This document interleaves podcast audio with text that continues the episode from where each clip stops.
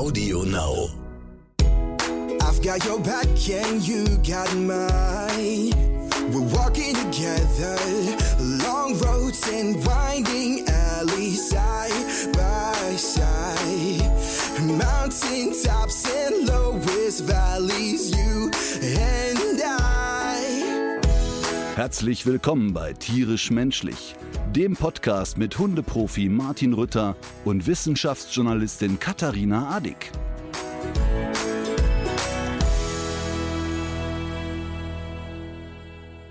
Was war Ja, los? wie, was war los? Jetzt war ich einmal zehn Minuten zu spät? Es ist 44. Wir wollten uns um 8.30 Uhr treffen, was schon eigentlich unverschämt ist, weil es so früh ist. Ah, nee, das war mein Vorschlag, ne? Aber sag mal, warum, was war, äh, ich habe nur was mit Ziegen verstanden. Du hast doch gar keine Ziegen. Ich habe ja äh, tatsächlich den Ruf, sehr, sehr pünktlich zu sein. Heute ist es, äh, hat es nicht geklappt und ich habe dir ja geschrieben, ich habe eine super Ausrede. Willst du hören? Ja, natürlich. Ähm, ich musste noch einen kleinen Film zu Ende gucken. Wie? Ja, einfach einen kleinen Film. Ich musste einen kleinen Film zu Ende gucken. Ein Film, der mir so große Freude bereitet hat, Ja. dass ich es nicht beenden konnte. Sprich. So. Was war zu Nee, sehen? ich spreche überhaupt nicht. Nö, das sage ich nicht. Das war's. Ich habe ja nur, ja, das war's. Ich wollte ja nur sagen, ich habe eine wahnsinnig gute Ausrede und die Ausrede ist, ich habe ein kleines Filmchen geguckt, das mir sehr große Freude bereitet hat. Okay, was würdest du denn sagen, wenn das beim nächsten Mal meine Ausrede Lügenadig, Lügenadig. Ah ja, diesen Spitznamen finde ich eigentlich ganz gut. Sehr treffend. Übrigens, Ziegen aus, Ziegen ausbrechen habe ich dir ja auch geschrieben. Äh, Das Drama hier am Hof nimmt seinen Lauf. Äh, Ich hatte ja schon mal hier erzählt von der Pächterin, die systematisch mein Eigentum und meinen Grund zerstört. Ja. Ähm, gestern, ge gestern, äh, also ich muss jetzt darüber lachen, weil es auch eine gewisse Ironie hat, aber inzwischen nimmt es hier Formen an, wo es so gefährlich ist für Menschen, die hier leben. Ne? Also sie, sie, also wir haben hier diesen Reiterhof und sie hat irgendwie Ziegen, Pferde, Hühner, wobei bei den Hühnern ist man sich nicht so sicher, da liegen immer welche irgendwie Tote rum, da kümmert sich auch nicht so richtig drum, aber sie sichert die Tiere insgesamt nicht. Das bedeutet, dass also immer mal eine Horde Pferde wild galoppierend über den Hof gerannt kommt. Jetzt veranstaltet die aber ja Kindergeburtstage. Bedeutet, hier rennen auch viele Kinder frei rum. Ne? Gut, dass sie keine Tiger hat. Ne? Hast du den, hast du diese Netflix-Doku gesehen über den Tigerkönig? Nee, ich kann das nicht gucken. Das- ich, das- da, ich weiß, dass es sehr unterhaltsam ist, aber ich krieg so einen Hass, ich kann das nicht gucken. Ja. Und die gehen in die zweite Staffel jetzt, ne? Die machen weiter. Ist das Die so? machen weiter. Die Serie wird. Aber der sitzt doch ein. Ja. Die machen aber weiter. Mhm. Die, die, also gab es eine Pressemitteilung zu. So, auf jeden Fall rennen jetzt hier immer die Pferde, die Ziegen äh, völlig unangeschnallt durch die Gegend und es gipfelt jetzt darin, dass eins der Pferde in den Nachbargarten gerannt ist, also durch den Zaun Mhm. durchgebrochen ist, also einfach den ganzen Zaun kaputt getrampelt hat, den, den halben Garten des Nachbarn zerstört hat und einen großen Haufen in den Nachbargarten geschissen hat. Und pass auf, das hat natürlich extra Humor, weil sich die Leute ja dann immer alle an mich wenden. Das heißt, ich kann den hundertmal erklären, ja, aber das habe ich verpachtet, da müsst ihr euch an die Frau da wenden. Die kommen aber dann alle zu mir und sagen, oh, es wird gefährlich, es ist für die Kinder nicht schön, es ist für die Nachbarn nicht schön, bla bla bla. Und ab und zu schreibe ich, oder ich schreibe ihr natürlich sehr regelmäßig Mails und weise auf Gefahren hin und so. Und gestern habe ich die getroffen und habe mit der darüber geredet und sage, aber hör mal, das kannst du nicht machen, das ist gefährlich. Und mal abgesehen davon, äh, dass es hier den Tieren schlecht geht, weil ja alles verlottert, ähm, das ist ja jetzt wirklich sehr gefährlich. Sie, ja, das ist ja nicht ihre Aufgabe, sich darum zu kümmern, seien ja nicht ihre Pferde, die da ausgebrochen sind. Ne? Eine Woche vorher standen aber ihre Pferde in meinem Garten. Also auch ausgebrochen, ne? So, pass auf, auf jeden Fall. Passiert das wirklich mindestens einmal die Woche, dass hier Tiere ausbrechen. Sie sagt mir, ja, nee, es wäre eine Ausnahme, dreht sich um und wir gucken beide zu, wie all ihre Ziegen ausbrechen und, und quer übers Grundstück rennen. Und jetzt muss man dazu sagen, Und sie hat aber so getan, als wäre das geplant gewesen in dem Moment. Nein, ihr rutscht raus, ihrer Mitarbeiterin oder, oder wem auch immer da gegenüber, scheiße, ausgerechnet, wo der jetzt hier steht. Und dann, und dann, und dann muss man dazu sagen, sie ist jetzt so als Hütehund nicht geeignet im klassischen Sinne. Ne? Sie rannte dann los und wollte die Ziegen einfangen. Ich habe das gefilmt, weil das ein Schauspiel ist, das du dir nicht vorstellen kannst. Also, also weißt du, auch, auch so immer Also ich habe keine Ahnung von Ziegen, aber ich kann mir gut vorstellen, wenn man in Richtung Gesicht einer Ziege rennt, klatschend und winkend, dass die Ziege wegrennt. Und sie, das war so lustig, weil sie dann einfach, sag was, 20 Minuten den Ziegen hinterhergerannt ist. Und dann hat sie sich Verstärkung geholt von Kindern. Und dann kamen irgendwelche Kinder und die haben dann folgende Idee gehabt. Die haben die Tür aufgemacht, dass die Ziegen wieder in ihr Gehege können.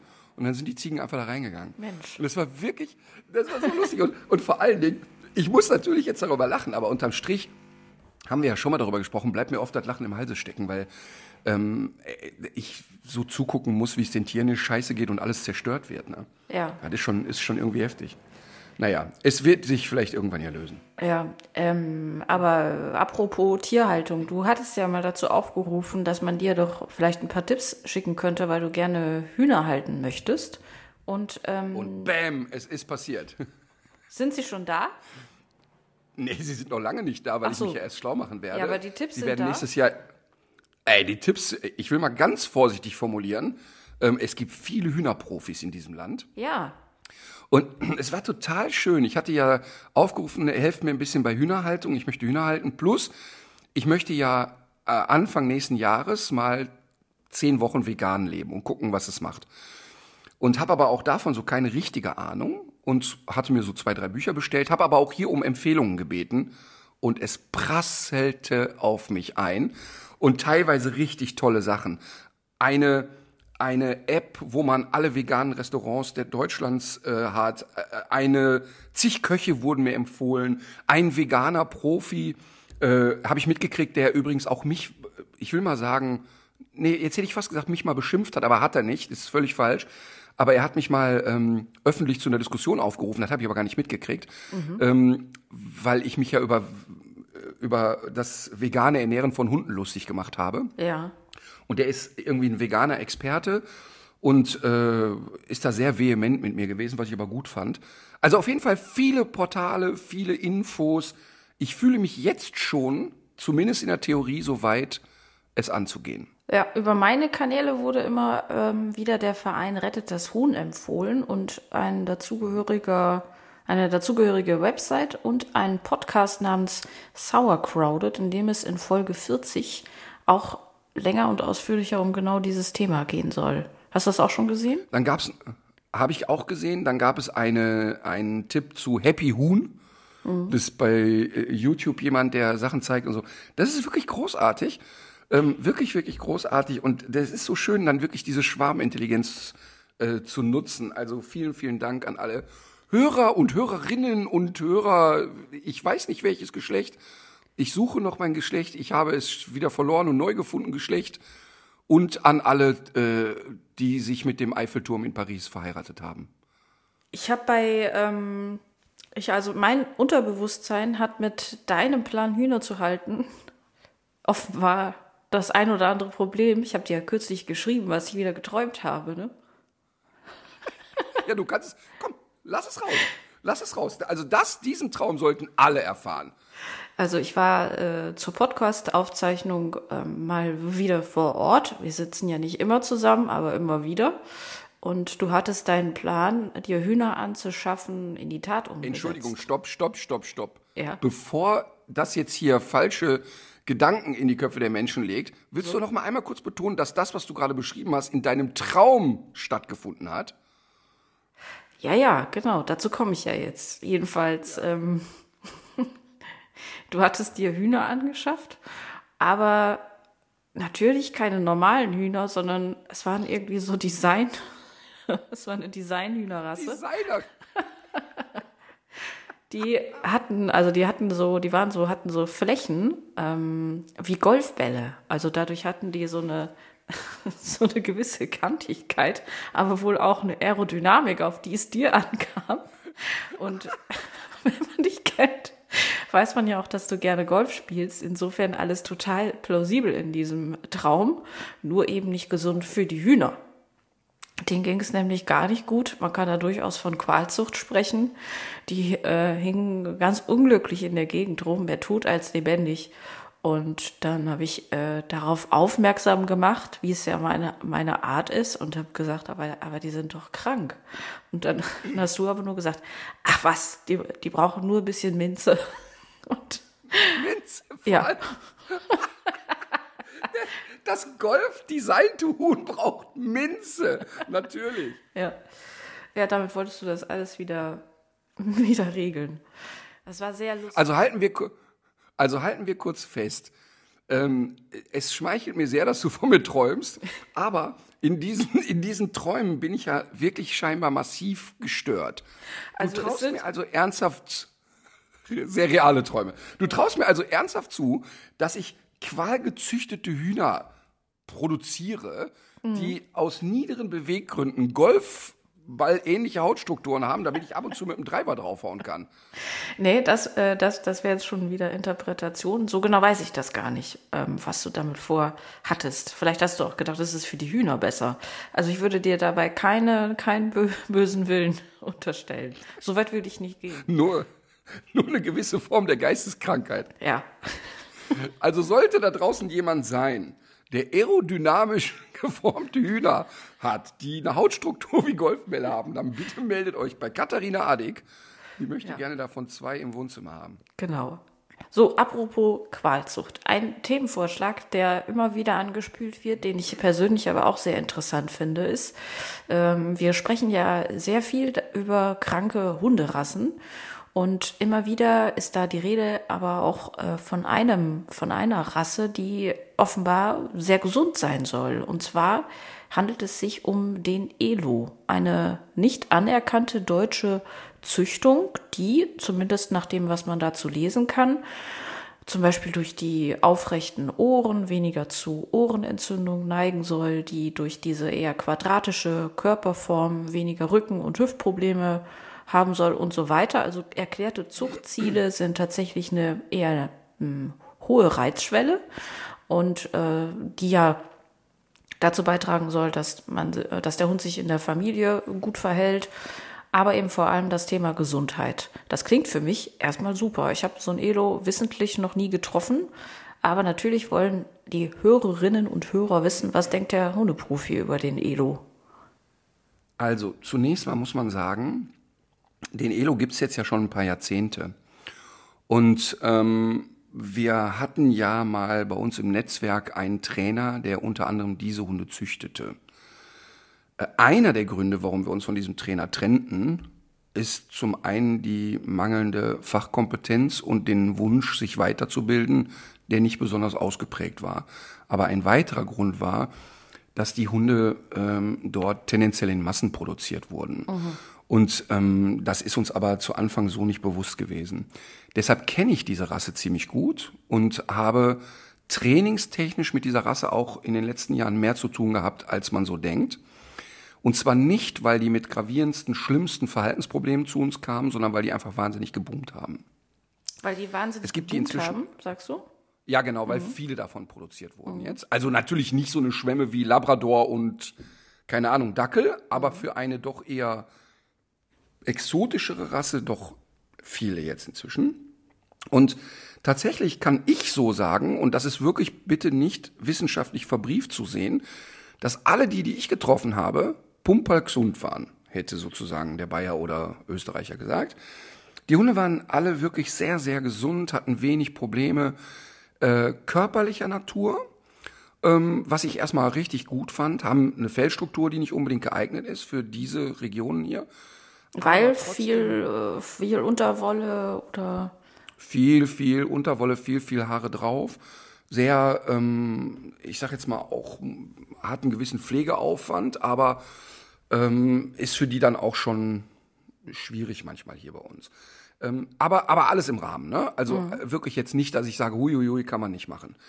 Ähm, das ist äh, wirklich so. Jetzt muss man aber dazu sagen, wenn es eine Rasse erst ich weiß gar nicht, wie lange es die gibt, aber eben auch noch nicht hunderte von Jahren, ist natürlich jetzt auch erstmal schwer herauszufiltern, gibt es da erbspezifische Erkrankungen, die doch vorhanden sind. Ähm, weil immer dann, wenn die Rassen ja nicht anerkannt sind, ist es schwierig mit einer Recherche der Erbkrankheiten. Trotzdem sagt mir aber mein Bauchgefühl bei den Hunden, die ich erlebt habe, und ich sag mal, ich werde so 80 Elos kennengelernt haben, was viel ist für so eine Rasse, die waren alle top gesund. Kann ich überhaupt nicht anders sagen. Okay, aber ähm, wenn eine Hunderasse nicht anerkannt ist, dann äh, führt das wahrscheinlich ja auch dazu, dass so die Kontrolle dann dadurch ja auch noch mal ein bisschen schwieriger wird, ne? Bei all den Missständen, die es ja auch Nein. bei anderen Rassen gibt, oder nicht? Nee. Ja, jein. Ich habe mal vor fünf Jahren, glaube ich, eine äh, Reportage über Qualzuchten gemacht. Hatten da unter anderem den Dobermann, haben uns da ja über die Herzerkrankung des Dobermanns unterhalten. Ähm, kann ich immer wieder nur sagen, dass 50 Prozent der Dobermänner im Alter von drei bis fünf Jahren an einer genetisch fixierten Herzerkrankung sterben. Also die Hälfte stirbt. Ähm, das ist natürlich Wahnsinn. Äh, haben uns da viel über Mobs und französische Bulldogge und so unterhalten, aber waren auch beim VDH, bei dem Udo Kopernik und äh, einer der führenden Leute beim VDH. Und der sagt, das ist immer sehr, sehr lustig, dass ihr sagt, es gibt hier so eine Schwemme von französischen Bulldoggen. Wir hatten im Verband keine 250 registrierten Welpen, aber in Deutschland sind äh, allein in diesem Jahr 2000 französische Bulldoggen angemeldet worden. Das heißt, es wird so ein, da sind wir wieder bei Welpenhandel und Hundehandel, es wird so ein Wildwucher betrieben, dass natürlich die Leute nicht automatisch bei einem seriös gelisteten Züchter landen. Jetzt muss man auch dazu sagen, dass nicht jeder, der beim VDH äh, gelistet ist, ein seriöser Züchter ist. Aber trotzdem haben die ja Mechanismen, um gewisse Genau. Statistiken zu führen und so weiter. Ne? Und es gibt auch ganz, möchte ich auch betonen, äh, ganz tolle so Hobbyzüchter, die nicht im VDH sind und super Zucht und ganz toll das machen. Ne? Aber ich will nur sagen, dass der VDH ja zumindest Statistiken anlegt und sagt, wir können wirklich einschätzen, welche Erkrankungen führen zu was und, und wann kommen die. Und bei einer Rasse, die eben überhaupt nicht anerkannt ist, ist es natürlich schwer, Statistiken anzulegen. Und ich glaube auch, dass es erstmal so wahrscheinlich nicht gemacht wird. Sollte jetzt hier jemand Elo-Züchter sein und vom Verband der, was weiß ich, Elo-Freunde und der hat irgendwie zu Erkrankungen äh, Infos, dann möge er uns das gerne schreiben. Warum ich den Elo aber nicht besonders empfehlenswert finde ähm, und eben auch alles andere als einen familientauglichen Hund ansehe, ist, weil der ein vollkommener Eigenbrötler ist und original sein Ding durchzieht. Der ist tatsächlich mit einer ähm, vernünftigen Reizschwelle ausgestattet, der ist nicht schnell hysterisch oder sowas, aber überspitzt gesagt interessiert er sich auch einen Scheißdreck für irgendjemanden. Und ich finde immer, wenn du den Rest deines Lebens damit beschäftigt sein musst, ähm, eine Bindung aufrechtzuhalten, eine, eine Bindung zu stärken und immer wieder dran zu bleiben, damit du die kleinsten Anzeichen von, ja, ist auch okay, dass du hier wohnst, äh, hast, dann irgendwie macht es keinen Spaß. Also ich finde das wirklich Hunde, die, die für mich überhaupt gar keinen Reiz ausüben, weil sie einfach kein Feedback haben, kein Feedback geben und auch nicht wirklich interessiert sind an Menschen. Ah, okay. Das ist natürlich ein ziemliches K.O.-Kriterium.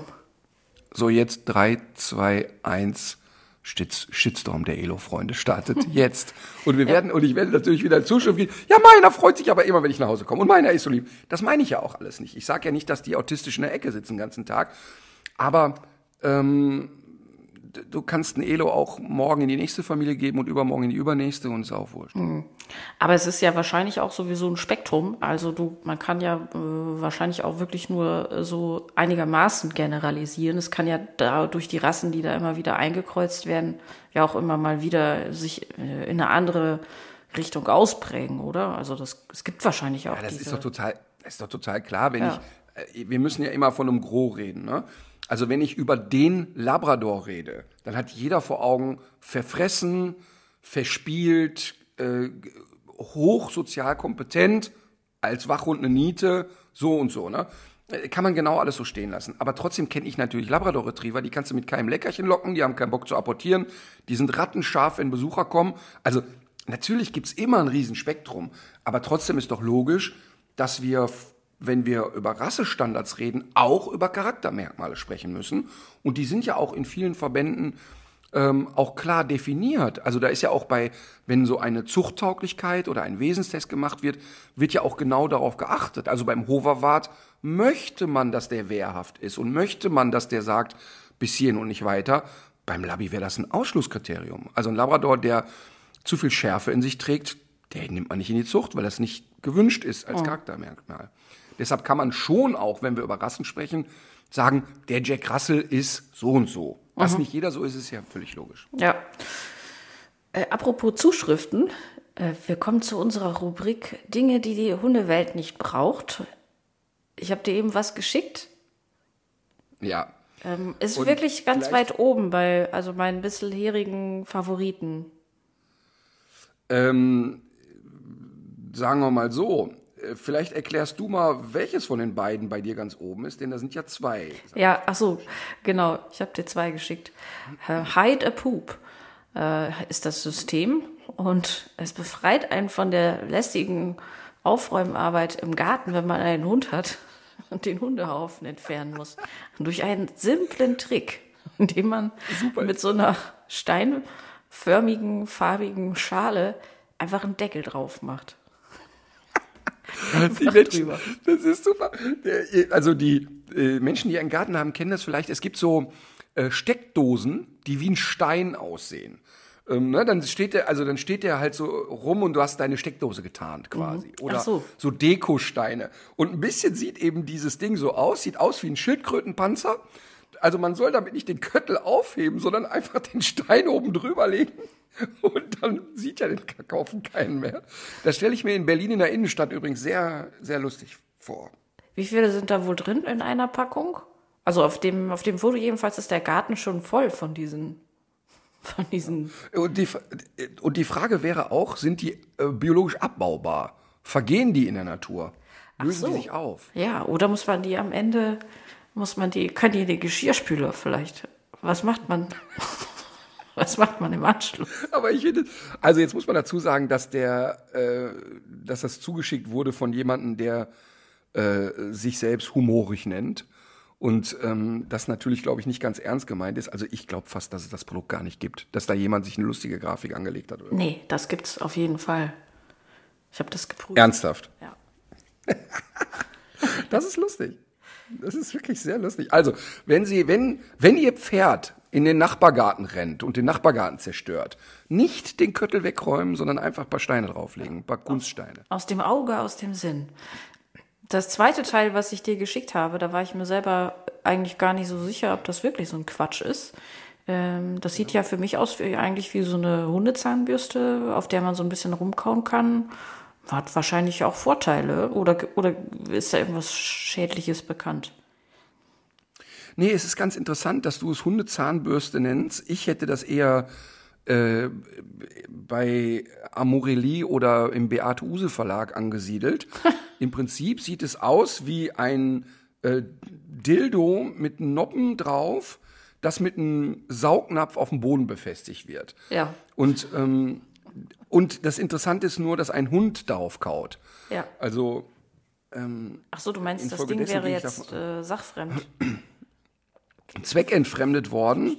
Äh, nein, aber ich finde tatsächlich, als ich es gesehen habe, ich musste wirklich schmunzeln. Aber der Gedanke ist, dass durch die Noppen, wenn der Hund äh, oder Borsten, wenn der Hund darauf rumkaut, dass eine Zahnreinigung stattfindet. Und wenn dieses Produkt wirklich haltbar ist, ist es auch gar kein schlechtes Produkt, ehrlich gesagt.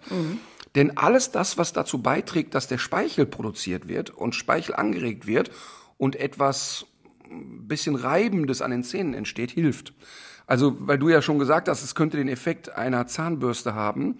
Und äh, das glaube ich nämlich auch. Und deshalb finde ich das eigentlich gar nicht so ein schlechtes Produkt.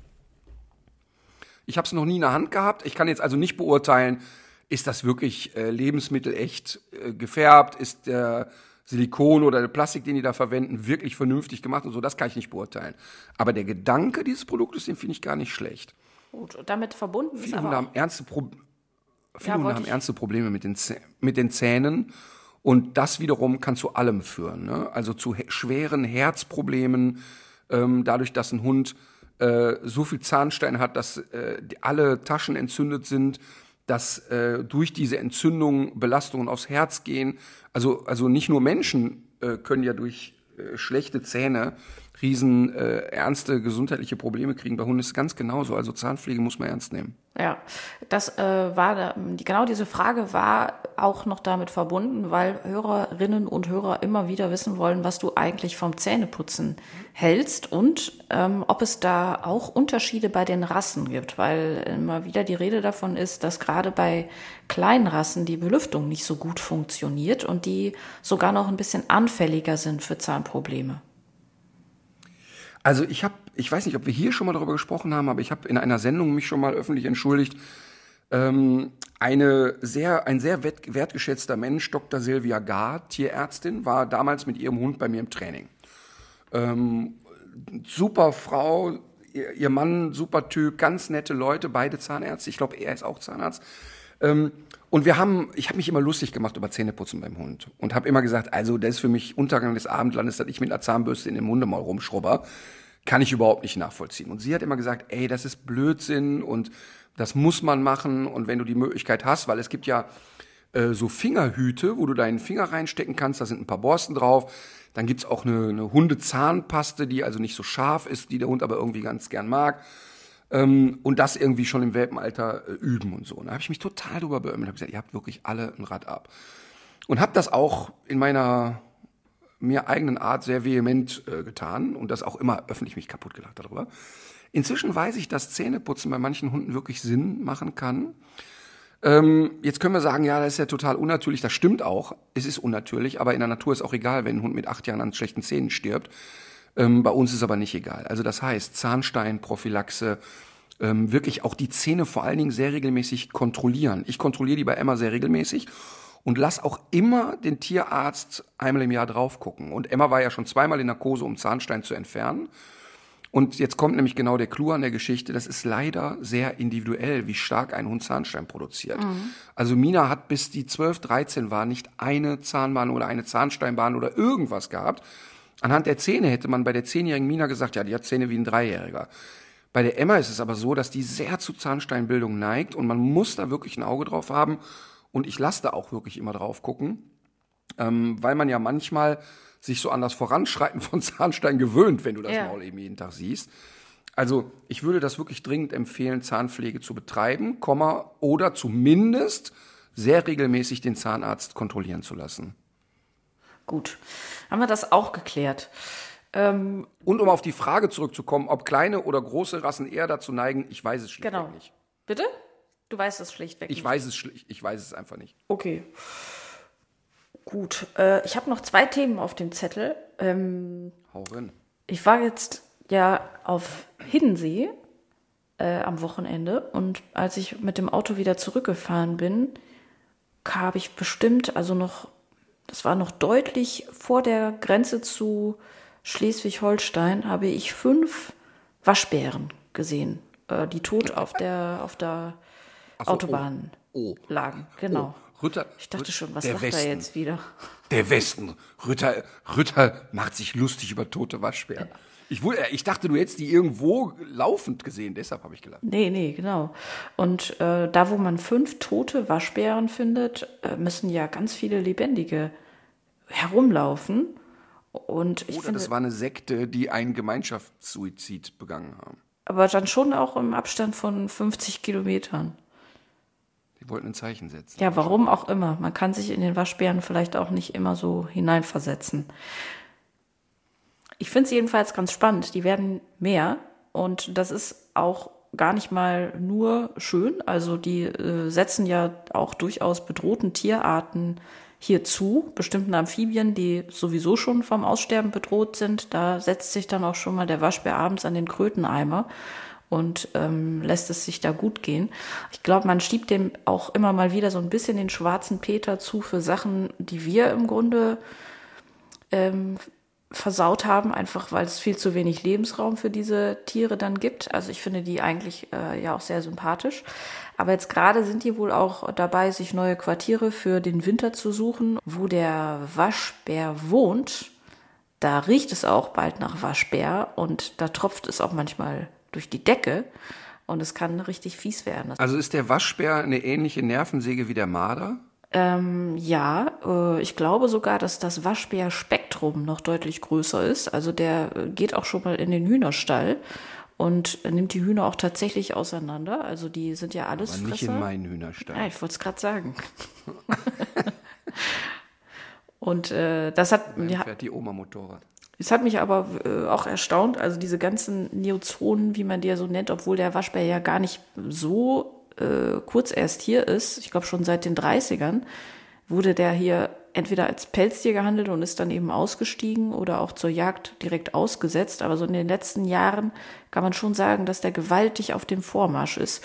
Und wie gesagt, so, so niedlich man den findet, äh, vielerorts sorgt das dann doch auch für Probleme bei der heimischen Tierwelt. Beim Nutria ist das ja übrigens genau dasselbe. Die gehören ja auch eigentlich Das nicht sind hin. ja richtige Arschlöcher. Nutrias Ja. sind ja richtige Arschlöcher. Ähm, du hast Wirklich? ja offenbar persönlich, persönliche Ja, Erfahrungen. nicht nur einmal, nicht nur einmal äh, schlimme Erlebnisse mit Nutrias gehabt. Ach was. Und, und das sind ja, die sehen ja lustig aus. Ne? Ja. Also die, also die, die nicht kennen, bitte Nutria googeln. Die sind so, so kleine, fette, ja, pff, so, so wie zu Zwischen- fett geratene Wasserratten. Ja, zwischen Biber und Ratte äh, so zu Hause. Ne? Ausgesprochen gelbe Zähne.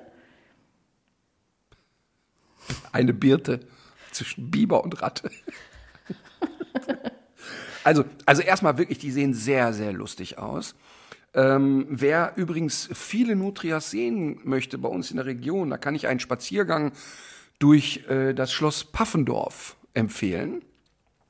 Dort äh, machen wir unter anderem unsere Fotoshootings für die Bücher halt sehr häufig. Und da ist es in aller Regel so, dass jemand vom Schloss Paffendorf sehr, sehr nette Leitung haben die dort, also wirklich ganz, ganz tolle Mitarbeiter. Und die haben zu Anfang immer gesagt, aber übrigens bitte lasst dann die Hunde an der Leine oder nur die Hunde laufen lassen, die echt gut funktionieren, weil wir haben hier so viele Nutrias, äh, nicht, dass die an die Nutrias dran gehen. Und die Frage ist eher, äh, können wir bitte die Nutrias an die Leine nehmen, weil die unsere Hunde anfallen wollen. Ach was, genau daraufhin wollte ich nämlich hinaus, weil ich habe gelesen, dass irgendwo ein Nutria äh, sich einen Terrier vorgeknüpft hat und den tatsächlich innerhalb weniger Sekunden totgeschüttelt haben soll. Ich halte das für möglich. Ähm, ich glaube jetzt, dass äh, das nicht bei einem Pitbull Terrier funktioniert. Ähm, aber bei einem Jack Russell würde ich es für möglich halten. Ähm, denn diese Tiere sind wirklich doch sehr wuchtig, sehr klobig. Und was ich eben festgestellt habe, es gibt so zwei Sorten von denen. Die einen, da kommst du hin und die hüpfen sofort ins Wasser und sind weg und lassen sich so treiben und sehen dann auch sehr niedlich aus. Und die andere Sorte von denen, die sagen, äh, Moment mal, eben, sie kommen da zu nah in mein Reich und dann nehmen die Anlauf. Also mir sind schon mehrmals Nutrias äh, an die Beine gegangen und haben versucht, und die ich dann aber erstmal so nicht bemerkt habe. Ne? Also die hockten da rum und dann kam da so ein Nutria da rausgeballert und will die in die Hose beißen. Das ist nicht witzig. Und es wäre nicht zufällig ein neues Tätigkeitsfeld für dich auch. Der Nutria-Profi jetzt auf RTL 2. Also äh, in der, in der Austausch. In der Rheinaue in Bonn sind die ja auch äh, sehr zahlreich vertreten und da ist ja das Problem, dass die auch noch äh, angefüttert werden und sich dadurch noch stärker vermehren. Irgendwann ist dann die Population zu groß, die einzelnen Tiere suchen sich neue Reviere und dann nimmt das Elend äh, seinen Lauf. Die sorgen auch dafür, dass bestimmte Flusstiere, die selten geworden sind, dezimiert werden. Die rasieren auch ganze Was frisst denn so ein, was frisst denn so ein Nutria? so Schilf insbesondere. Und das, aber, aber eben auch zum Beispiel Flussmuscheln. Und die sind da auch, die sind da auch gar nicht so stark festgelegt, aber in vielen Biotopen führt das eben auch dazu, dass bestimmte Sachen wegbrechen. Also für diese ganzen Schilfrohrbrüter und so weiter ist das natürlich blöd, wenn die Nutrias das alles komplett abrasiert haben. Das, also ich hätte ja jetzt gedacht, dass so ein Nutria auch sich Fleisch snackt. Die sehen so aus irgendwie. Ja, das glaube ich auch. Also Also, ich zumindest auch, zumindest auch Fisch. Hunde. Ja, offenbar, Terrier. Aber es ist wirklich, also ich finde die wirklich sehr, sehr unsympathische Tiere. Ähm, äh, ich, die sehen, ich finde, die sehen ganz putzig aus eigentlich, weil die, die sehen wirklich aus wie eine Ratte, die, aber so eine süße Ratte irgendwie, die, die ähm, im Prinzip der, Obelix unter den Ratten sind. Also einfach wahnsinnig dick sehen die aus, obwohl die wahrscheinlich überhaupt nicht dick sind, aber sehr unförmig, so kugelig sind die. Ja. Also ich finde die eigentlich auch ganz, ganz possierlich und das ist ja Teil des Problems, dass die Leute versuchen, die jetzt so anzulocken und zu füttern und die Nutrias deswegen auch so diese Fluchtdistanz überwunden haben. In Köln gibt's auch einen, Theodor heißt er. Das ist ein einzelner äh, Nutria, der ist, äh, kennst du diese kleine Grünfläche am Ebertplatz, die zwischen Rhein und Ebertplatz verläuft? Da hat er sich irgendwann niedergelassen, wahrscheinlich über den Rhein angereist. Und da ist so ein kleines Entenhaus. Ich glaube, das hat er jetzt für sich ausgebaut, einen Durchbruch gemacht mit offener Küche und sich sein Loft. Aber alleine, dass der Kölsche, dass der Kölsche den erstmal wieder tauft. Ne? Ja, klar. Da muss ich, Der da ist muss ja ich dran denken. Kennst du die. Band? Deswegen heißt der Theodor. Ja, oder? Ja. Oh Gott. Kennst du die Band LSE? Nein. Kölsche Band, unter anderem mit Tommy Engel. Und ähm, die äh, natürlich Mundartmusik machen. Und äh, ich muss da jetzt gerade dran denken, weil es gibt ein Lied von denen, das heißt Jede Morje esse ich eine Hunk. Äh, Also jeden Morgen esse ich einen Hund. Und die, die Geschichte ist, dass das Kölner Ordnung, also in dem Lied ist die Geschichte, dass das Kölner Ordnungsamt von den freilaufenden Hunden in den Kölner Grünanlagen genervt sind. Und dann fahren die zum Nil und holen da ein Krokodil. Und dieses Krokodil heißt Herr Gerd, also Herr Gerd heißt dieses Krokodil. Und die holen also das Krokodil in die Kölner Grünanlagen und äh, und äh, der soll halt da die Hunde fressen, die da rumrennen. Und das Lied ist so lustig, weil der Herr Gerd feststellt, die Hunde sind zu schnell. Das ist für ihn nix. Und dann wird das Ordnungsamt halt auf den Herrn Gerd sauer, weil er ja die Hunde nicht frisst. Und irgendwann stellen die fest, es gibt aber hier keine Schwäne mehr. Und dann, und dann hat der Gerd die ganzen Schwäne in Köln aufgefressen. Und dann wird er, und deshalb, ich habe ja bei mir bei, äh, bei WhatsApp, habe ich ja als Status immer Schwäne, welche Schwäne.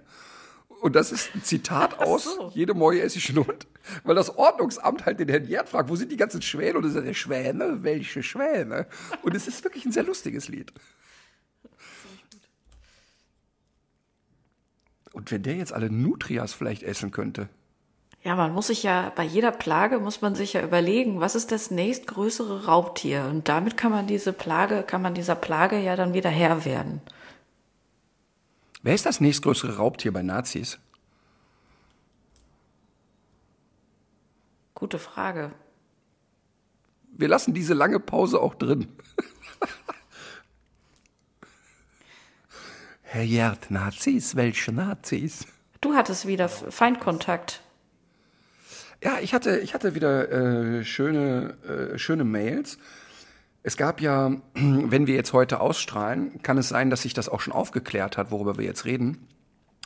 Gil Ofarim hat ja, ähm, also ein, ein Sänger mit jüdischen Wurzeln, hat äh, in Leipzig versucht, in ein Hotel einzuchecken und hat relativ betroffen ein Video bei Instagram hochgeladen, dass man ihn dort rassistisch beschimpft hätte und dass er aufgrund dessen nicht in dieses Hotel einchecken konnte.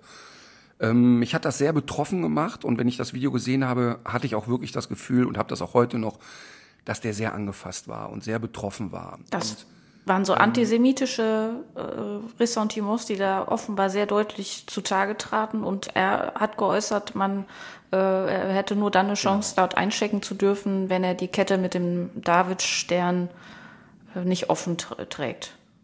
Genau, jetzt muss man dazu sagen, dass es bei ihm so ist, dass man diese Kette mit ihm so assoziiert, wenn man ihn kennt. Ob er die jetzt trägt oder nicht, aber man hat diese Kette so vor Augen. Das ist so sein, ich, also Markenzeichen ist jetzt zu viel, aber man hat den immer so damit assoziiert. So, jetzt passiert also Folgendes, er postet das. Ähm, ich finde das total richtig und mutig, das zu tun und zu sagen, hey, das geht so nicht.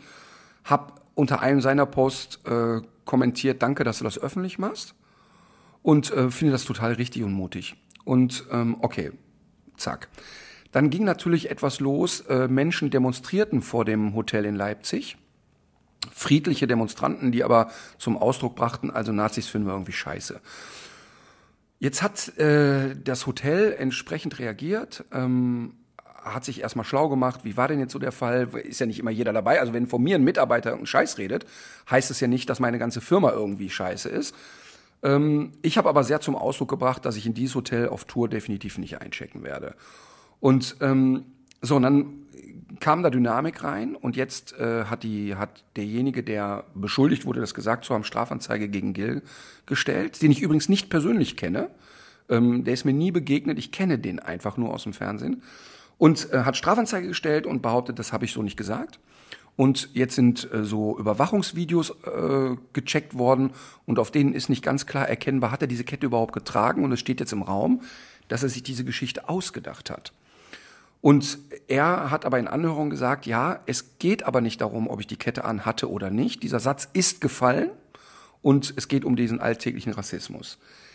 Jetzt wäre natürlich, wenn man nachweisen könnte, der hat sich das ausgedacht, wäre das natürlich für mich der Super-GAU. Also nicht für mich als Martin Rütter, sondern gesellschaftlicher Super-GAU, weil das natürlich genau Wasser auf die Mühlen von irgendwelchen verrückten Nazis gibt, wo man sagt, ja, seht ihr, ihr denkt euch die Scheiße alle aus. Ich glaube das aber nicht, dass er sich das ausgedacht hat. Ich war aber nicht dabei. So, jetzt passiert also Folgendes. Presse sagt, hm, jetzt weiß man nicht so genau, das ist gerade, wird gerade juristisch geklärt. Und an dem Tag bekam ich, das ist ganz interessant, dass diese Nazis dann scheinbar auch immer checken, wer hat wo, wann was gesagt. Und jetzt kriegt wahrscheinlich nicht nur ich, sondern alle öffentlichen Leute, die das kommentiert hatten bei Gil, ähm, kriegte ich halt so Mails wie, ähm, ja, was ist denn jetzt mal hier äh, mit einer öffentlichen Entschuldigung ähm, dem Hotel gegenüber? Und unter anderem äh, war da, waren da natürlich jetzt als nicht nur so Sachen wie, na Herr Rütter, äußern Sie sich jetzt nicht. Ich habe übrigens die sachlichen äh, Kommentare alle beantwortet. Ähm, habe also allen gesagt, ey, wenn sich das als Lüge rausstellt, werde ich mich dazu äußern. Und ähm, wir warten jetzt mal, wohin die Reise da geht und dann bewerten wir das. Ähm, e-, ehrlich gesagt glaube ich keine Sekunde daran. Aber es kommen auch so Sätze wie, du wirst nun aus meinem Wohnzimmerverband, du Z-Promi, Hauptsache den Lügenjuden unterstützt. Und da ne, kriege ich Gänsehaut beim Lesen. Ähm, dann guckst du dir das Profil an. Das Profil heißt truble.r, T-R-U-B-L-E.r, ist natürlich ein Fake-Profil, mhm. hat keine weiteren Relevanzen. Ich habe geantwortet und habe gesagt, hui, ganz mutig, ein anonymes Profil erstellt. Wiederhol das bitte doch mal in der Videobotschaft an mich. Ich finde nämlich mal sehr spannend zu sehen, wer da so interessante Gedanken in sich trägt. Und das fände ich irgendwie spannend, dass jemand mir mal so ein Video schickt und sagt so, zitiere, du hast den Lügenjuden unterstützt, ähm, weil ich so ein Video sofort öffentlich hochladen würde. Würde ich sofort hochladen und sagen, übrigens, das ist hier der Typ mit den kranken Gedanken. Und mich erschreckt das total, weil du ja, wenn du selber gar nicht Betroffener bist, dir überhaupt nicht vorstellen kannst, was offensichtlich da draußen noch für so eine Wucht an rechten Gedanken wabert. Man sieht das bei 10 Prozent äh, Wahlergebnis bei der AfD. Mhm. Wobei ich ehrlich gesagt nicht glaube, dass jemand ein Hardcore, nicht jeder Hardcore-Nazi ist, der die AfD wählt. Ähm, sind einfach nur wahnsinnig viele dumme Leute da unterwegs. Ähm, aber in so einem Moment, wo jemand auch sowas ausspricht, Lügenjude, mhm. dann ist das wirklich so hart und so mhm. heftig. Und dann habe ich auch vor Augen, wie sich ein Gill oder wer auch immer auf harte Art und Weise diskriminiert wird, wie der sich fühlt. Wenn der da steht, wird nicht drangenommen, dann gibt es einen abfälligen Kommentar. Wie verletzend und hart und bedrohlich das auch sein ja. muss im Alltag, finde ich wahnsinnig bedrückend. Mich bedroht das ja jetzt nicht. Da ist irgendein Spacko, der da äh, mhm. mir eine, eine, eine wütende Nachricht schreibt, ist kein Bedrohungsszenario, das ich ernst nehme. Aber und ich bin ja auch nicht täglich damit konfrontiert. Ich bin kein politischer Aktivist. Ich bin gehöre äh, zu keiner Randgruppe, außer vielleicht zu stark übergewichtigen Hundetrainern. Aber wir sind ja jetzt nicht so Feindbild Nummer eins. Ähm, aber es ist wirklich hart, dass sowas überhaupt stattfindet. Ich finde das total bedrückend. Ja, man möchte sich, also es gab ja sehr viel Solidarität kurz danach, aber man möchte sich wirklich auch nicht vorstellen, was bei dem Sänger selber da jetzt alles so angeschwemmt wird und was da, was da jetzt Nein. ankommt bei ihm. Und eine, und eine Sache ist ja auch klar. Ähm, man muss immer auch beide Seiten hören, ohne Wenn und Aber. Also das ist ja klar, das ist mhm. ja einfach klar. Aber interessanterweise haben sich zu diesem Hotel ja auch schon andere Leute gemeldet, die gesagt haben, hey, sorry, ich hatte das gleiche Thema dort. Und ähm, auch da ist ja immer schwierig zu sagen, ja, das Hotel, wer ist denn das Hotel? Mhm. Aber weißt du, wenn da, also, also ich würde Folgendes äh, mit Sicherheit prognostizieren. Wenn einer meiner Mitarbeiter jetzt, wir sitzen da, weiß ich nicht, mit 65 Leuten im Büro und einer springt auf und schreit einen Gast von uns an, soll man den Davidstern wegpacken, dann gehe ich davon aus, dass alle anderen 49 im Raum aufstehen und dem sofort eine Therapie anbieten. Und niemand würde das in irgendeiner Art und Weise in meiner Firma dulden. Bin ich mir 100% sicher, dass ich niemanden in meiner Firma habe, der eine Sekunde so einen Gedanken gut teilt. Und zwar nicht, weil wir da groß drüber reden, sondern weil das selbsterklärend ist. Und ich finde eben, dass so ein Bereinigungsprozess von innen kommen muss. Ähm, was ich gut fand, das wurde als Heuchelei dargestellt. Ich fand es aber richtig gut. Das Hotel hat ähm, ja, ich glaube, einen Tag später oder noch in derselben Nacht mit einer großen Flagge mit allen möglichen religiösen Symbolen vereint auf einer, auf einem Transparent, sind Mitarbeiter raus, haben das hochgehalten und dokumentiert, dass das nicht der Tenor hier ist und dass die mhm. sehr für Toleranz und so weiter stehen. Und ich halte das auch für möglich, dass sich da nur ein, zwei Arschlöcher äh, aufhalten in so einer, in so einer Belegschaft. Ja. Jo, Stimmung. Es, ja, es ist, äh, ich finde es irgendwie so eine sehr bittere Erkenntnis gewesen in den letzten Jahren, dass man immer dachte, dass dieses Problem in Deutschland gar nicht mehr so groß ist, sondern wirklich nur noch eine sehr kleine, sehr kleine, sehr, sehr abseitige Gruppe von Menschen betrifft. Und äh, das war für mich auch so der erste Schlüsselmoment, um zu sehen, wie sehr man in der eigenen Bubble zu Hause ist und äh, völlig ignorant auch dem gegenüber, was anderen Leuten noch so im Alltag begegnet. Also wie, wie ich zur Schule gegangen bin und wie ich groß geworden bin, gab es da einfach keine zwei Meinungen dazu. Und äh, ich habe auch niemanden gekannt. Und du kannst, äh, du darfst aber natürlich von aus dieser Position äh, keine Rückschlüsse darauf ziehen, wie das im Rest der Gesellschaft so aussieht und wie unglaublich hart und präsent dieses Problem noch für so viele Leute ist, die einfach als Angehörige dieser äh, Gruppen noch so durchs Leben gehen müssen und dann, ob sie im Hotel einchecken wollen oder wo auch immer, immer wieder mit diesem menschenverachtenden Gedankengut konfrontiert werden. Es, ist, es, es sind so auch oft gar nicht die harten, großen Sachen, sondern die kleinen Gesten, die für diese mhm. Menschen so verletzend sind. Also die äh, Freundin meines Neffen, sehr, sehr dunkelhäutige, äh, sehr hübsche Frau, aber eben auffällig. Ne? Die kommt um die Ecke und die ist pechschwarz. Und ähm, die, die, die beschreibt, ich gehe in eine Straßenbahn und die Oma hält die Handtasche fest. Mhm. Also die, die sagt, ich, ich erlebe wirklich jeden Tag und mit jeder Faser diesen Alltagsrassismus, der mir begegnet, kann äh, das natürlich an vielen Stellen abstrahieren und sagen, okay, die Oma hat jetzt zweimal Fernsehen geguckt und hört, uiuiui, wer hat Angst vor dem schwarzen Mann? Ja, ich. Äh, da, sie, versteht das schon, sie kann das abstrahieren. Das ändert aber nichts daran, dass das wahnsinnig verletzend ist im Alltag. Und, und dieses Bewusstsein muss man, glaube ich, immer wieder schärfen. Und deshalb ist auch wichtig, darüber zu reden. Und ähm, deshalb fand ich übrigens auch sehr, sehr interessant, ja, wir haben, als jetzt das Thema Afghanistan war und wir ziehen da jetzt über Nacht alle Leute ab und ähm, es wurden die Menschen, die dort gearbeitet haben, viele Jahre aus Deutschland, die da tolle Sachen geleistet haben, auch Soldaten, die da eine wichtige Rolle gespielt haben, wurden irgendwie so vernachlässigt.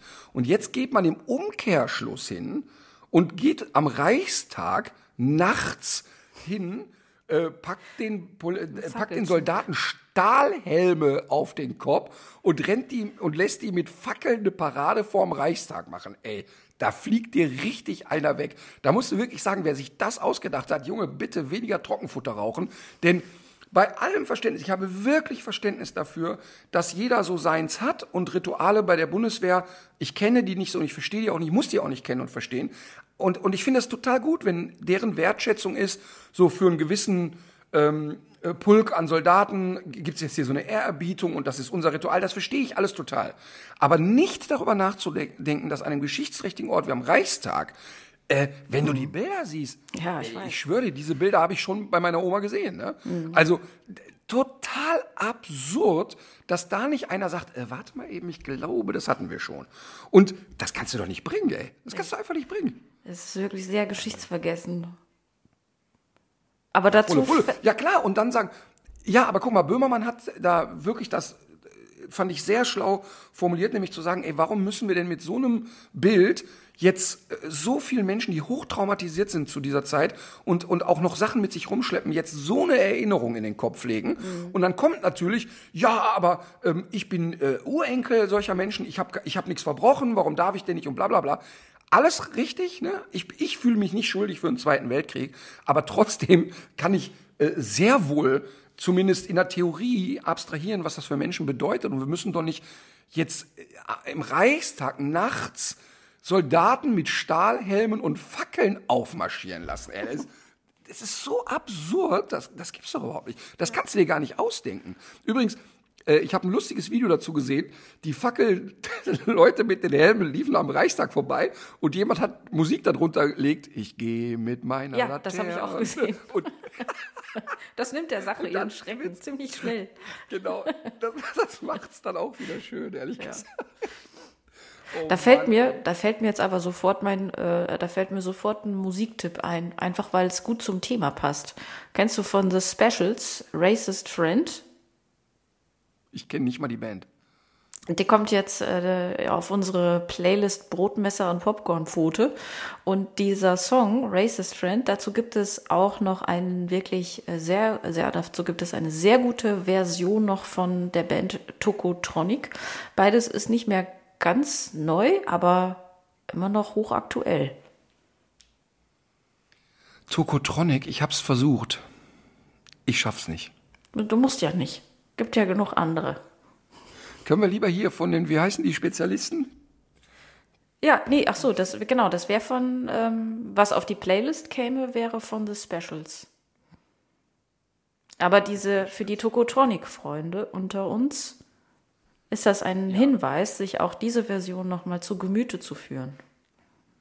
Okay. Dann kommt ähm, von, von mir, ein, also wirklich, es tut mir ehrlich leid, aber es ist wirklich jetzt Kontrastprogramm, was ich da mache. Aber ich, ich kann nicht anders. Ich habe auch einen Musiktipp, der aber in eine ganz andere Richtung geht. Und zwar hätte ich gerne, weil es wirklich ganz besonders ist für mich, das Lied Moon River. Und zwar gesungen von Audrey Hepburn. Bitte die schön. Variante von Audrey Hepburn. Ja. Finde ich gut. Mega Frau, ne? Ja. Audrey Hepburn, hast du dich mal ein bisschen mit der beschäftigt? Nein. Er musste mal machen, musste sich mal mit ihrer Biografie ein bisschen beschäftigen. Knaller Raketenfrau. Also total so pff, eigen, mega eigenbestimmt, total ihr Ding immer durchgezogen, sich null verbiegen lassen, einfach, einfach feuerfrei. Wirklich, also ganz, ganz starke Persönlichkeit. Gut. Wollen wir direkt weitermachen? Ich könnte weitermachen mit meinem äh, Tipp der Woche. Äh, jetzt äh, sind ja alle Leute dabei, die einen Garten oder einen Balkon haben, das alles aufzuräumen mit Laubsäugern, äh, Laubsäugern, mit Laubsaugern. Der, der gehört zur Spezie der Laubsäuger. Die Legen, haben, waren ja früher keine, haben ja nie Eier gelegt, ne, die Laubsäuger. Nee. Und Immer äh, ein Paar. Also Laub, Laubsauger, Flammenwerfer und die ganzen äh, Sachen werden ja jetzt ausgepackt, um dem Laub den Kampf anzusagen. Das aber ist gar nicht so Es gibt schlimm. Leute, die mit einem Flammenwerfer gegen Laub vorgehen. Habe ich alles schon gesehen. Und äh, das Laub kann man auch ruhig mal zusammenkehren, das ist gar nicht das Problem, aber man sollte es wirklich nicht komplett aus dem Garten rauswerfen, denn äh, darin machen sich Igel breit, um äh, dort ihren Winterschlaf zu halten, aber auch sehr viele Kleinstlebewesen, die das Laub dann eben zersetzen und bis zum Frühjahr ist Humus draus geworden und das ist ja gut für den Garten. Und was ich noch Neues gelernt habe, ist auch auf meinem Balkon sollte ich die ganzen abgestorbenen Stauden nicht so zurückschneiden, auch wenn es nicht so schön aussieht. Äh, da drin legen Insekten ihre Eier ab und das ist erstens gut für die Insekten und wenn es dann auch nicht so gut läuft für die Insekten, kann es eben sein, dass nachts äh, oder äh, dass im Winter mal ein Vogel vorbeikommt und sich an diesem an dieser kleinen äh, Eiweißquelle äh, an dieser Eiweißquelle stärkt. Also das hat durchaus seinen Sinn, dass man das alles stehen lässt. Das wäre Aber warum, warum willst du für den Igel Laub übrig lassen, aber den Waschbären nicht in dein Haus lassen? Und warum will ich einen Nutria wegscheuchen, aber der Igel soll in meinen Garten? Also den, der Waschbär ist ja auf mein ähm, Haus nicht angewiesen. Der findet auch eine andere Art von Unterschlupf. Der könnte zum Beispiel. Bitte? Ist es so? Ja, der, der ist auch in der Scheune ist der auch zufrieden. Der kann auch in einer Baumhöhle wohnen. Aber der Igel kann ja nicht auch. Also zum Beispiel, also ich habe ja, Ja, der Igel ist wenn, wenn du bei mir in den Garten kommst, wenn du bei mir in den Garten kommst, ist ja links dieser Wall. Und ähm, da in diesem Wall sind so Bodendecker angepflanzt und da eine Invasion von Igeln. Also äh, das heißt, so eine, also dass ich jetzt noch einen Laubhügel bauen muss, weiß ich nicht. Aber ist doch interessant, dass wir sagen, der Igel, der zerfrisst nicht meine Dachisolierung wie der Marder und deshalb ist der herzlich willkommen. Ne? Ist ja auch äh, eigentlich auch nachvollziehbar. Ne? Ja, also wenn ich selber wäre, ehrlich gesagt, und ich hätte ein Haus, dann würde es bei mir auch sehr lange dauern, bis ich dem, äh, dem Waschbären den Kampf ansagen würde. Aber das ist ja eher so eine persönliche Sache. Aber Tatsache ist. Aber der Marder hat hier alles zerstört. Der Marder hat hier alles kaputt gemacht. Und der steht ja unter Schutz, ne? Du kannst deinen Kammerjäger anrufen, der sagt dann, nee, Marder, leider nein, leider gar nicht. Du darfst den Dann aber wahrscheinlich. Nebenfalle gebaut und so weiter. Oh, Du darfst den aber wahrscheinlich vertreiben oder, oder so, ne? Wenn du. Ich darf den vergrämen, ich darf den auch fangen und woanders hinbringen, aber äh, den Marder fängst du nicht. Was ist, wenn du dich als das nächstgrößere Raubtier mal verkleidest und mal Die, Auf den die Emma hatte sich als nächstgrößeres Raubtier verkleidet Mhm. und hat immer wirklich total hysterisch, die ist unter mein Auto gekrochen und hat den Motorblock angebellt Mhm. und, und, und. Also weil sie ja gerochen hat, dass er da drin lag oder zumindest in der Nacht mal da drin lag. Und ähm, das hat den so einen Scheiß interessiert, das glaubst du gar nicht. Ja, es ist ein Dilemma. So, also der Tipp des Tages ist, bitte das Laub ruhig mal liegen lassen, damit das Kleinstgetier und der Igel da bleiben kann. So ist es. Okay. Und jetzt kommst du. Mein, jetzt komme ich. Mein Tipp ist, denn auch das wurde mir empfohlen, als ich gesagt habe, hey, ich möchte mich mit Hühnerhaltung und Veränderung der Ernährung beschäftigen, wurde mir ein Film empfohlen, der bei Netflix läuft und der heißt What the Health. Gesundheit. What the Health. Ähm, ein sehr für mich interessanter Film. Hast du den schon gesehen? Nee. Ähm, da, also ich habe, nachdem ich ihn jetzt gesehen habe, angefangen zu recherchieren, ob das überhaupt stimmt, was sie da erzählen, weil das für mich so war, so anders und so what? Ähm, also es geht äh, da um Fleischkonsum auch, aber um Ernährung im Allgemeinen. Und ähm, es geht unter anderem darum, dass in den USA in den nächsten 20 Jahren jeder Dritte an Diabetes erkrankt wird, erkrankt sein wird und 30 Prozent ähm, aller weltweit Kosten, die überhaupt so im Gesundheitsbereich entstehen, weltweit sind gerade aktuell zum Thema Diabetes. Und nicht Diabetes äh, im Sinne von, ja, sie sind mit dem Diabetes geboren, sondern durch Ernährungsgewohnheiten sich selbst einen antrainierten Diabetes. War total interessant. Und dann hast du ja erstmal im Kopf, ja, so viel Zucker, so viel Zucker. Genau. Und ähm, in diesem Film geht's aber darum, nee, zu viel Fett. Und das ist total spannend, dass da ähm, alle wissenschaftlichen Studien sagen, dass zum Beispiel die, das Krebsrisiko sich ums Vierfache erhöht, wenn du Fleisch isst. Ähm, das nächste Thema, was ich da sehr, sehr interessant fand, dass ähm, die Zahlen, die da genannt wurden, durch äh, Weltgesundheitsorganisationen und so rausgefundene Studien oder erforschte Dinge äh, ganz klar sagen, wenn Sie Krebspatient sind oder Herzpatient, no fucking way essen Sie Fleisch. Kein Fleisch. Und auf Portalen zu Herzpatienten und äh, Krebspatienten äh, ist immer nur die Rede davon, hauen sich nicht so viel Kohlenhydrate rein, hier sind die tollen Fleischrezepte. Und da rennt ein Journalist eben los und spricht mit den Leuten darüber und kriegt erstmal nirgendwo Termine. Also immer so, ja, ich habe mal eine Frage zur Internetseite, ja, herzlich willkommen, na klar, wann wollen Sie denn kommen? Pressestelle ist für Sie da. Ja, ich hatte nämlich die Frage, warum, wenn die Weltgesundheitsbehörde sagt, äh, Krebsrisiko ist so und so vielfach höher, warum ist denn das auf Ihrer Seite? Düt, düt, düt, düt. Einfach kein Termin mehr. Also Total das finde ich, interessanter Film. Finde ich schon interessant, aber auch äh, bin auch tatsächlich auch so ein bisschen skeptisch. Erstens, weil diese Ernährungsstudien methodisch mitunter so ein bisschen schwach sind, weil du es einfach nicht so gut äh, belegen kannst. Du kannst diese Kausalitäten so nicht herstellen. Aber zweitens auch gerade bei Fett war das eigentlich so in den letzten Jahren, dass Fette so ein bisschen rehabilitiert waren. Total.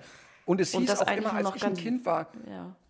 Es blieben nur noch Genau, ganz wenige war, übrig, die, äh, von denen es hieß, nee, das sollte man wirklich meiden. Und dass insbesondere Fett auch für einen gesunden Stoffwechsel und sogar zur Gewichtsreduktion, die ja auch ganz wichtig ist äh, in vielen äh, Bereichen, ähm, auch, auch, dass es ohne nicht geht. Also das gucke ich mir auf jeden Fall mal an.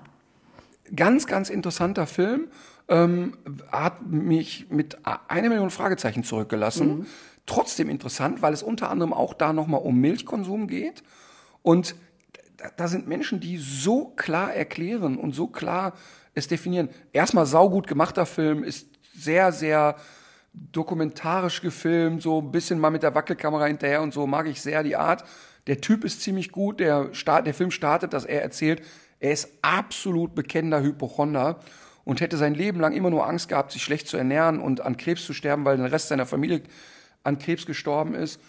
Und ähm, man ja immer wieder sagt, na ja, diese Disposition steckt in der Familie und so. Und da geht's eben darum, was kann ich mit Ernährung tun oder durch Ernährung tun, um möglichst gesund mich zu erhalten.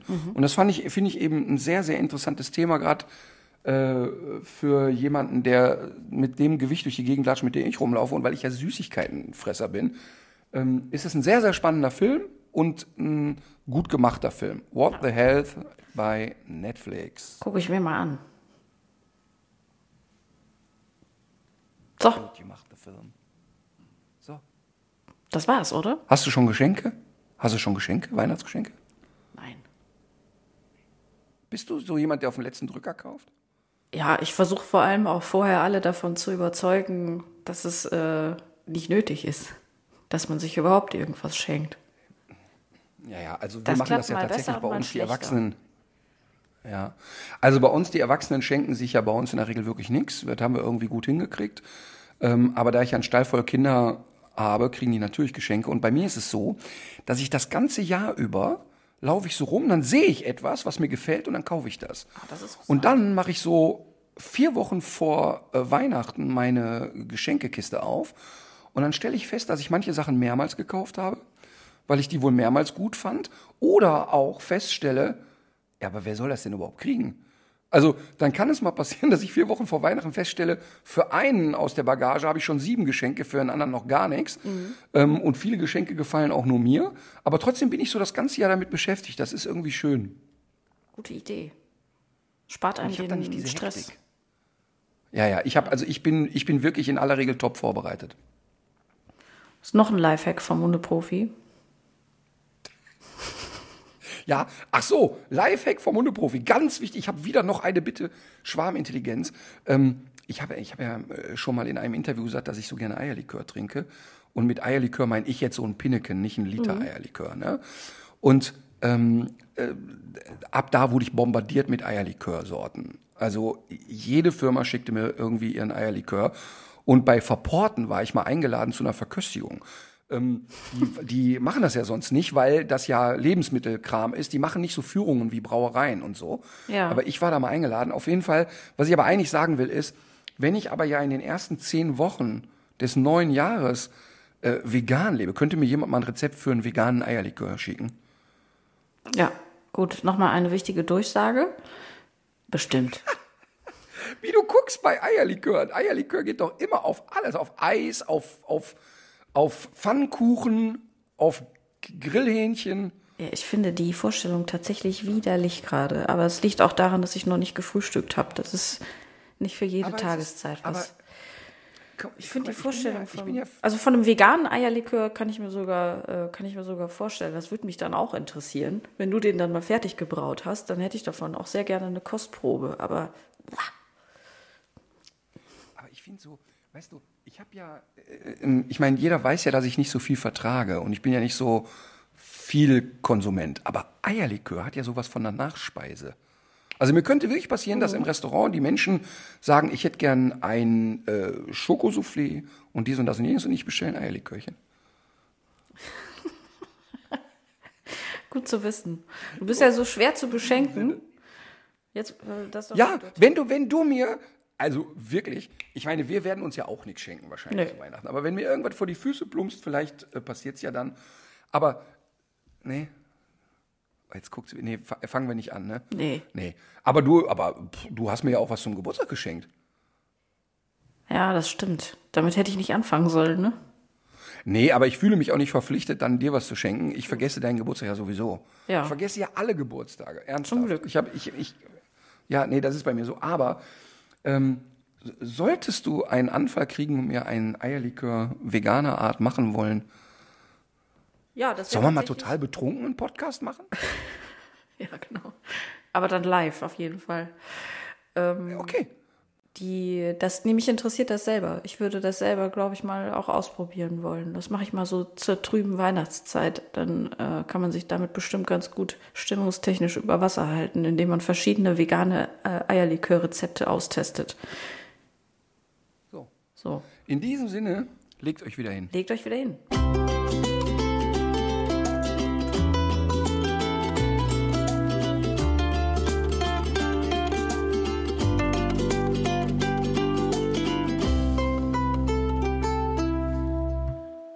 So Leute, das war's jetzt mit tierisch menschlich. Aber damit ihr die Zeit zur nächsten Folge gut überbrücken könnt, haben wir hier noch einen Podcast-Tipp für euch.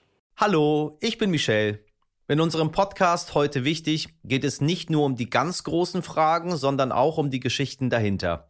Es geht um Hintergrundwissen und wirkliche Erkenntnisse. Dazu spreche ich mit handverlesenen Journalistinnen, mit Spitzenpolitikerinnen und auch mal mit meinem Opa. Wir wollen, dass ihr fundiert und informiert in den Tag startet. Hört doch mal rein, heute wichtig, auf Audio Now und überall, wo es Podcasts gibt. Audio Now.